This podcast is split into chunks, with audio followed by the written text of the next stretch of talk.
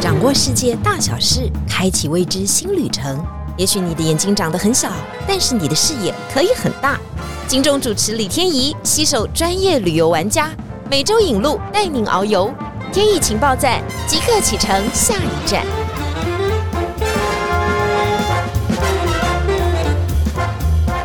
情报站，你说赞不赞？欢迎大家今天来到节目现场。我们常常觉得说，人生你一定要有一些愿望清单能够达成啊。很多人愿望清单就是环游世界，后来发觉呢，它实在是遥不可及，因为环游世界太难了。哎，我们说的环游不是你们坐飞机啊，坐热气球啊，这么绕一圈。对，这件事就叫环游世界啊。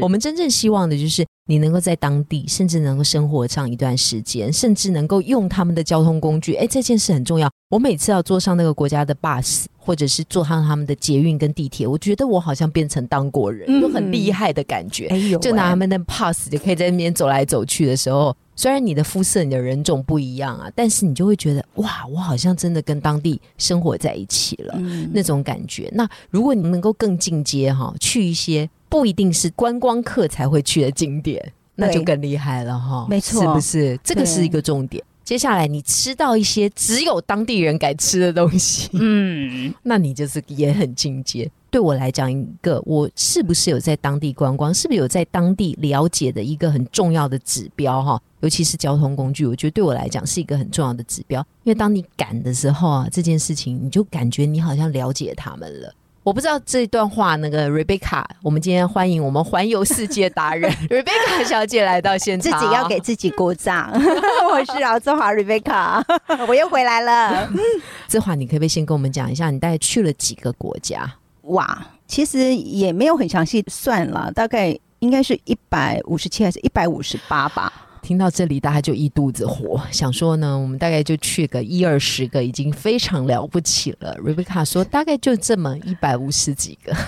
可是您刚刚讲到重点，因为我是工作的关系啊，因为我从事公安事业领队的工作，其实已经三十多年了嘛，哈，所以以前的旅游的方式，真的就是收集国家。以前哈最初期，然后呢，当然就是没有去的国家，我们讲环游世界，我会想要去看世界，所以就是带着客人，然后可能就是欧洲，然后就是亚洲、非洲、拉丁美洲，哦，甚至到极地等等。可是其实我们走的部分来讲的话，不外乎当然就是飞机容易呢，这个连接，然后车子方便安排，不要太。落后，因为毕竟客户对于餐食住宿等等虽然有特色，可是你也不能让他们太辛苦的条件的话，在这样的规范，所以就会变成其实，比如你来到台湾，我可能只有在台北，或者是说附近的阳明山，呃，然后可能呃带你去个嘉义、阿里山，已经跑很远了，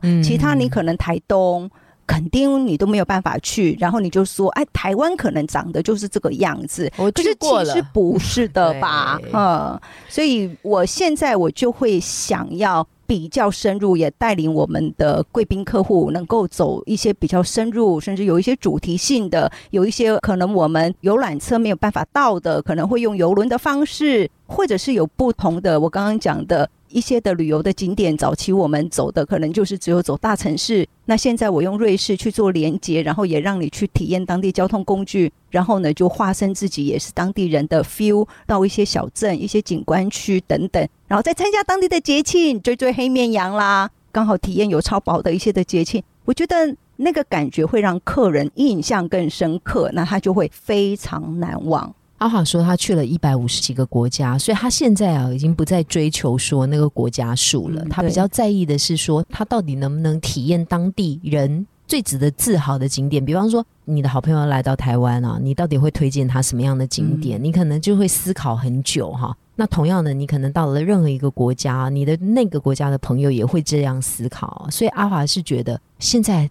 应该要推荐给大家不一样的。深度的、深度的。主题式的旅游方式，对，让大家认识，不是只有那几个景点，像意大利哦，我们不是说那个庞贝啊，或者是罗马竞技场不好哈，是说除了这些，还有没有别的可以再推荐给我们的客人？应该是这样的一个逻辑，或者是说针对单一的景区，或者是有一些的刚好有音乐会啦，然后呢看一些建筑哈，像我们有配合蛮多的老师或者一些专业的人士，然后可能品酒。还有就是我们的一些建筑老师，还有就是我们的音乐赏析的音乐老师，能够用不同的这个方式引领你，在重复去走不同的地区。可是有用这样的一个规划安排的时候，其实也就又可以体验到不同。所以应该是说，依您的兴趣来做这样的一个规划，那就会变成你人生在安排你的旅程的另外一个模式，可以做参考了。阿华，因为你去了这么多国家，我觉得你一定还是有梦想当中啊，你还是很想去的，或者是很想要完成的一个行程。但是呢，一直呢，可能是因为你工作的关系，都没有办法如实的完成。因为之前你告诉我说，你最想完成的行程就是追帝王企鹅，看起来你已经完成了，对不对？哈，是好开心，好开心。对你还有没有什么可以跟我们来分享一下？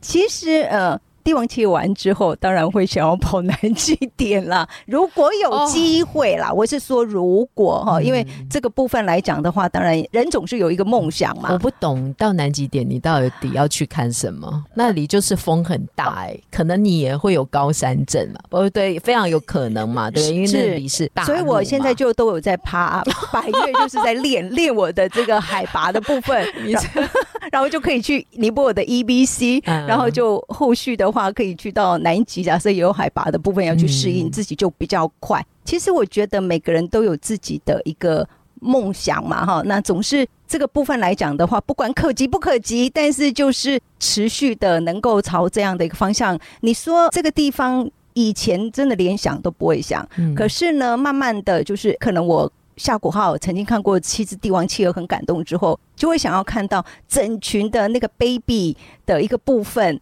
就是跟妈妈在一起，然后在富裕期十一月啊，你要指导帝王企鹅的巢穴，啊 是的，是的，这是你下一个目标。对，十一月十三，你那个威德海可能看不到吧？可以，可以在雪丘岛。我们这一次的部分来讲，就是要去看那个帝王企鹅跟它的那个富裕的地方。十一月刚好就是 baby 出生，妈妈在富裕的时候。我如果太晚去，十二月他们就回到海，跑去那个抓鱼了。十二月了。所以这个部分来讲，我到时候再跟大家分享。所以呢，先看完 baby 跟他们的巢穴之后呢，接下来呢就要到正九十度来打卡。有这个梦，也许 是他的那个人生的梦想哈。是，你知道这个不是哈，一般这个船哈这样就可以开。那个要坐飞机，那个必须要在某一个地方搭直升机吧，对不对？才能落地嘛。他要从小飞机先到那个南非开普敦蓝牙机场之后。再到呢正南极的部分，也是要看天气，看那个飞机的部分能不能飞。这也要有目的地的申请啊。很多人是做科学研究的嘛，哈，没错。所以你可能要先念个 doctor 吧。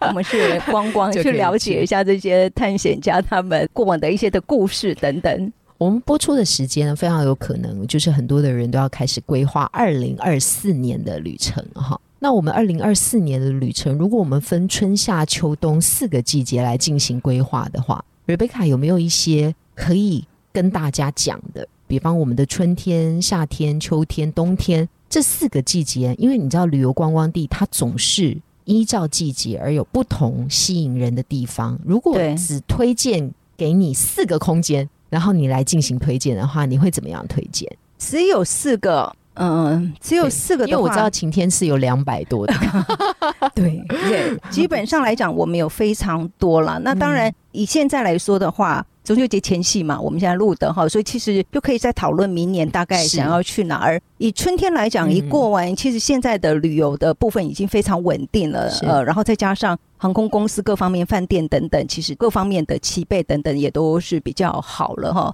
所以我觉得，如果说是在春天，一般人家都讲说春天看花是好，春天看花，其实我蛮推荐我们家的金子奖的产品，就是和比卢的那个行程是比较。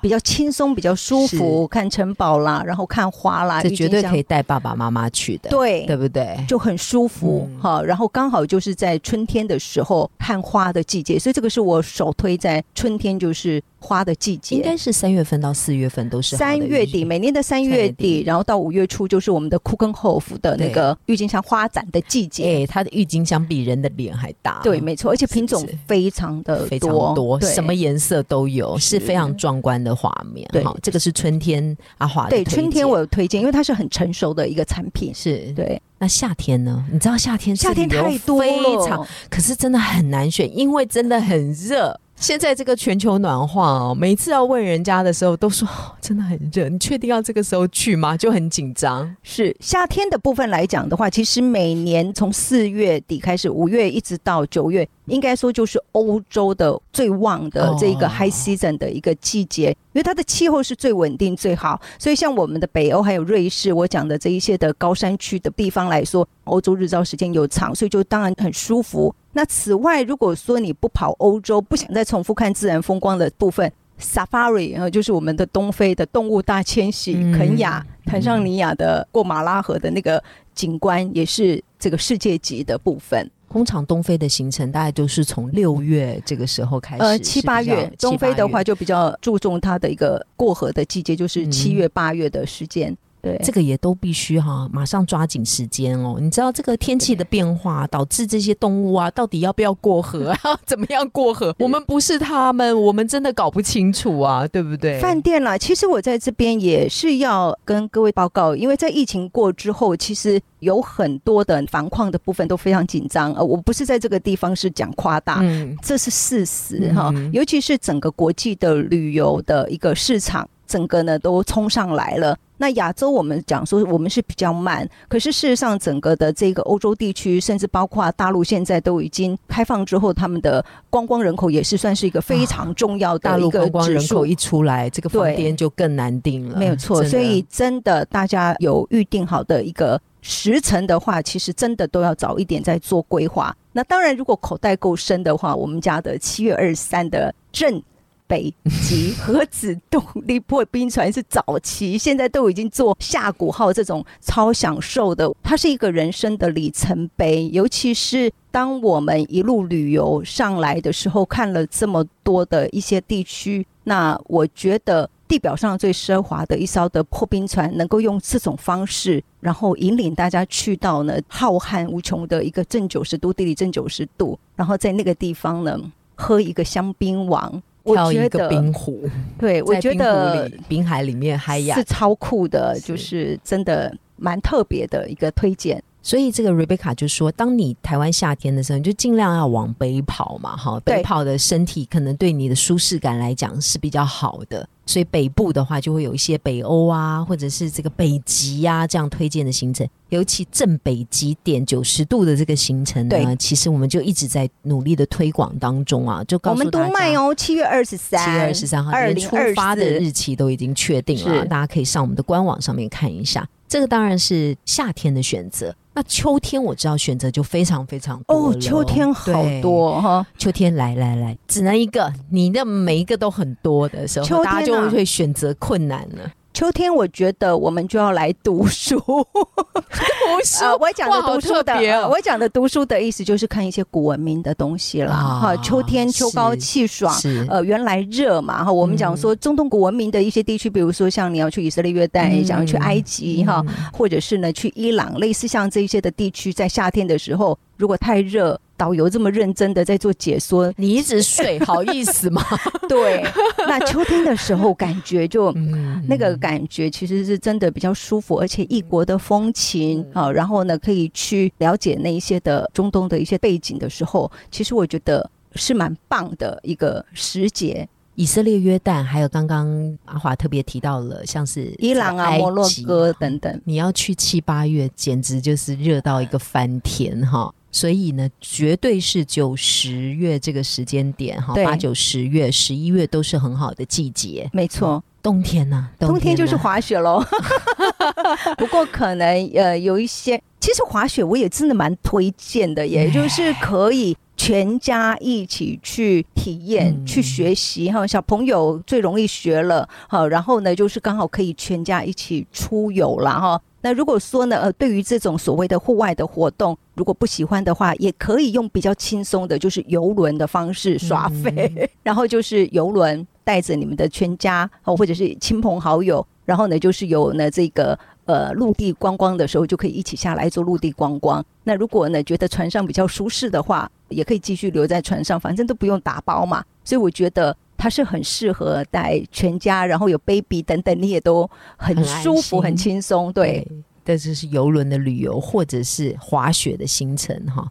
其实要被冬天的时候看极光也很棒啊！对，没有错，你讲到重点了，极光，幸福极光，极光就是人生必游清单呐。虽然这个，虽然志华一直说你不要一直讲一生必游，每个人的人生都有很多不同的清单，但是极光，我觉得这个是不能否认的吧？这应该是很多人。我也问了 ChatGPT，你知道吗？是不是？他也是这样回答 ChatGPT，他跟我说一生必游。啊，当然有五十个嘛，有更多嘛。然后他提供了出来，最后一句话他说，基本上还是要依个人的兴趣、个人的喜好，然后呢去排优先顺序。所以以上刚刚我们讲的，还真的就是有没有命中你自己本身个人的兴趣了。只是说我们在这样的部分提供给大家多元的一个参考，尤其是我们在疫情之后有好多的部门，而且我觉得各位要非常开心，在疫后我们的旅游业界不但竞争，我们在产品的部分创新，然后呢也每一家呢都推出了更多元、更棒的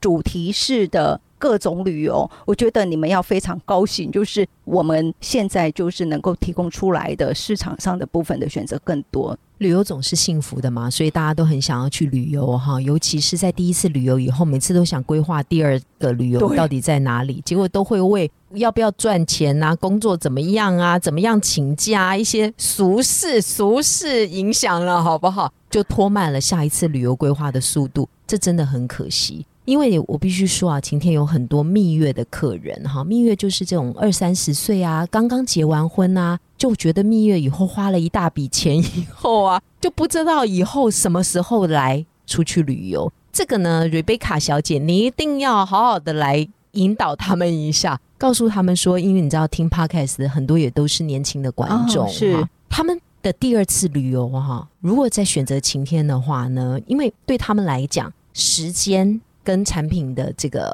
金额，可能对他们来讲是一个非常大的考量，但是又希望很特别、有稀缺性。你有没有觉得，会给一些这种年轻人的一些建议？他的第二次旅游可以选择哪里，才会不虚此行，更有蜜语，也有这种 honey 的这种感觉？哇，这个题目蛮大的，答答案也很多哦。因为其实很多的蜜月的族群来说的话，他可能就是两年、三年。他花了这个二十万、五十万等等，可能就像您刚刚提的，可能要再存一次的钱，对他来讲，他真的要锱铢必较哈。那可是呢，我觉得旅行社旅游规划最开心的一件事，就是你在计划就很兴奋了，就好像我已经要去了。所以在那当下，你就会觉得我上班有动力了，因为我要把这个钱存起来，我准备要出游，所以你的眼睛是雪亮的，上班是有精神的。所以我一直觉得规划旅游其实是不断的给你自己本身的工作正能量。嗯，好，那不管 A 行程或 B 行程或 C 行程，不管哪一个是先走后走，可是光在你规划的中间，其实。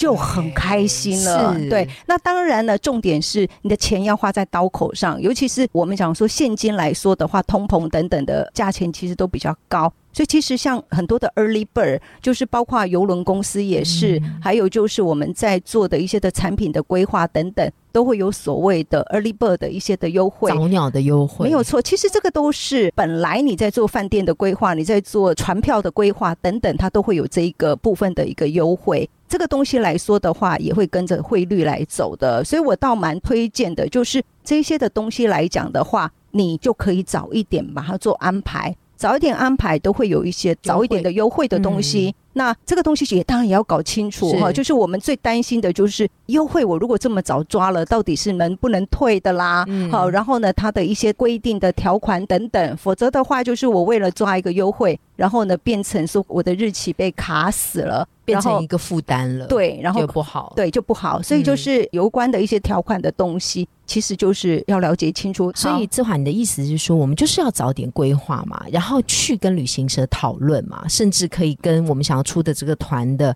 不管是业务人员或相关人员来进行一个讨论，对，相信他们都会给我们一个比较好的方案嘛，对不对？尤其对这样的年轻人来讲，这几年来我也发现客户越来越有这种 sense 了。嗯，呃，就是早期我们已经觉得三个月安排很早，半年安排早，现在一年，甚至我们讲两年，有人跟我讲说，阿华，那你们二零二五。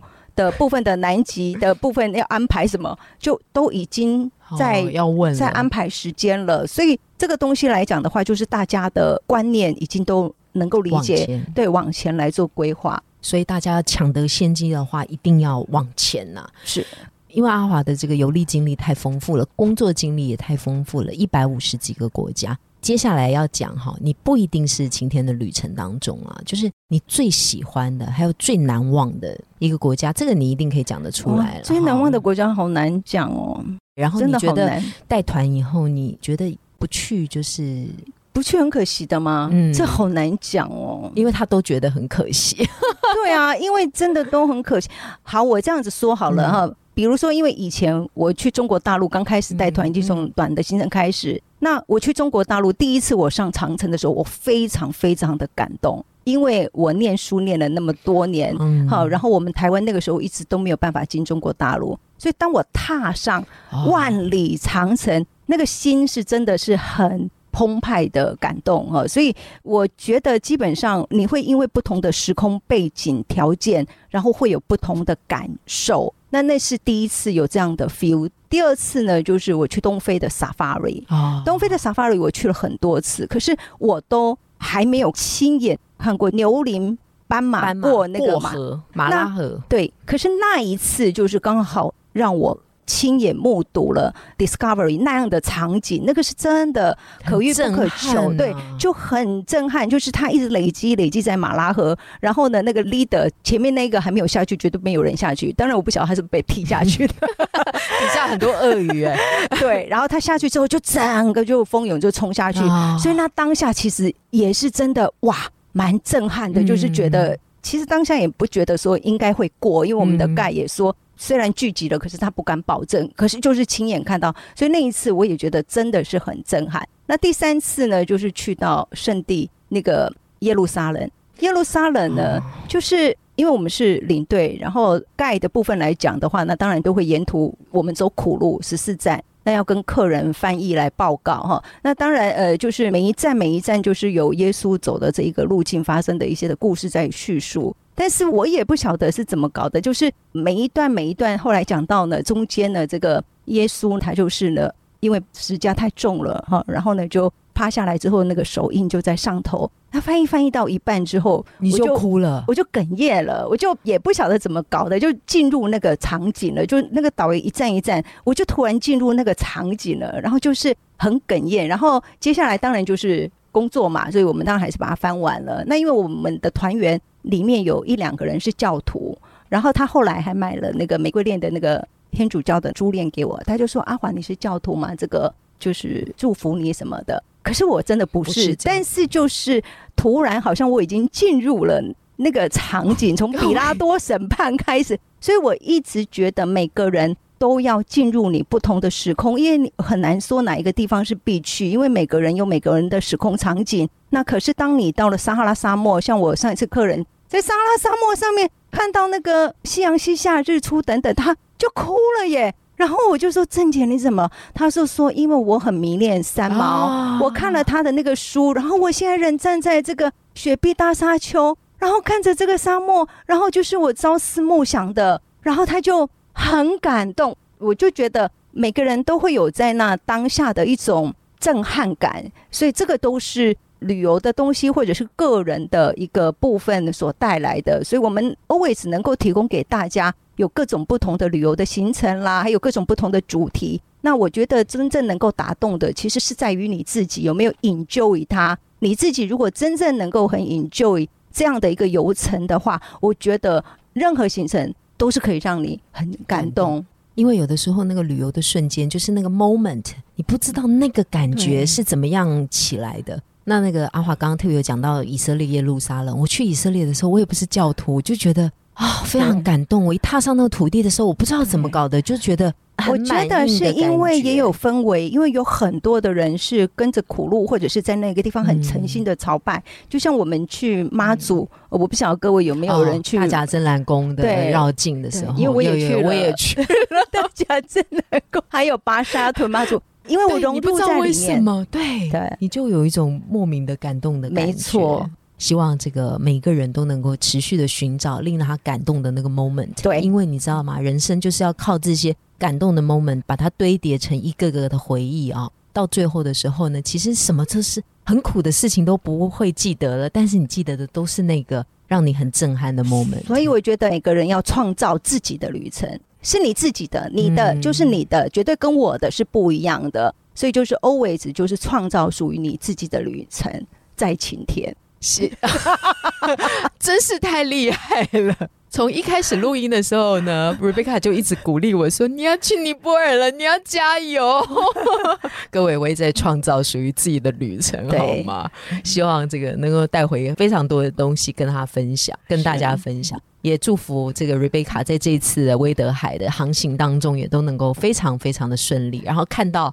可爱的帝王企鹅的宝宝们，然后流下感动的眼泪，也有那个令人感动的会变下雪，一定成功的，一定可以的，是。嗯。希望大家都跟我们一起创造。那如果你也想创造的话，也欢迎呢，大家都上晴天的网站，在底下留言，跟我们一起是非常容易创造的。是，因为我们就是很容易被感动的人，然后也是很感性的人。今天在这个谢谢瑞维卡来到现场，谢谢。希望我们接下来的旅程都能够非常的幸福，同时非常的顺利。谢谢大家，谢谢。天意情报站，天意有个赞，谢谢大家，拜拜，好，拜拜。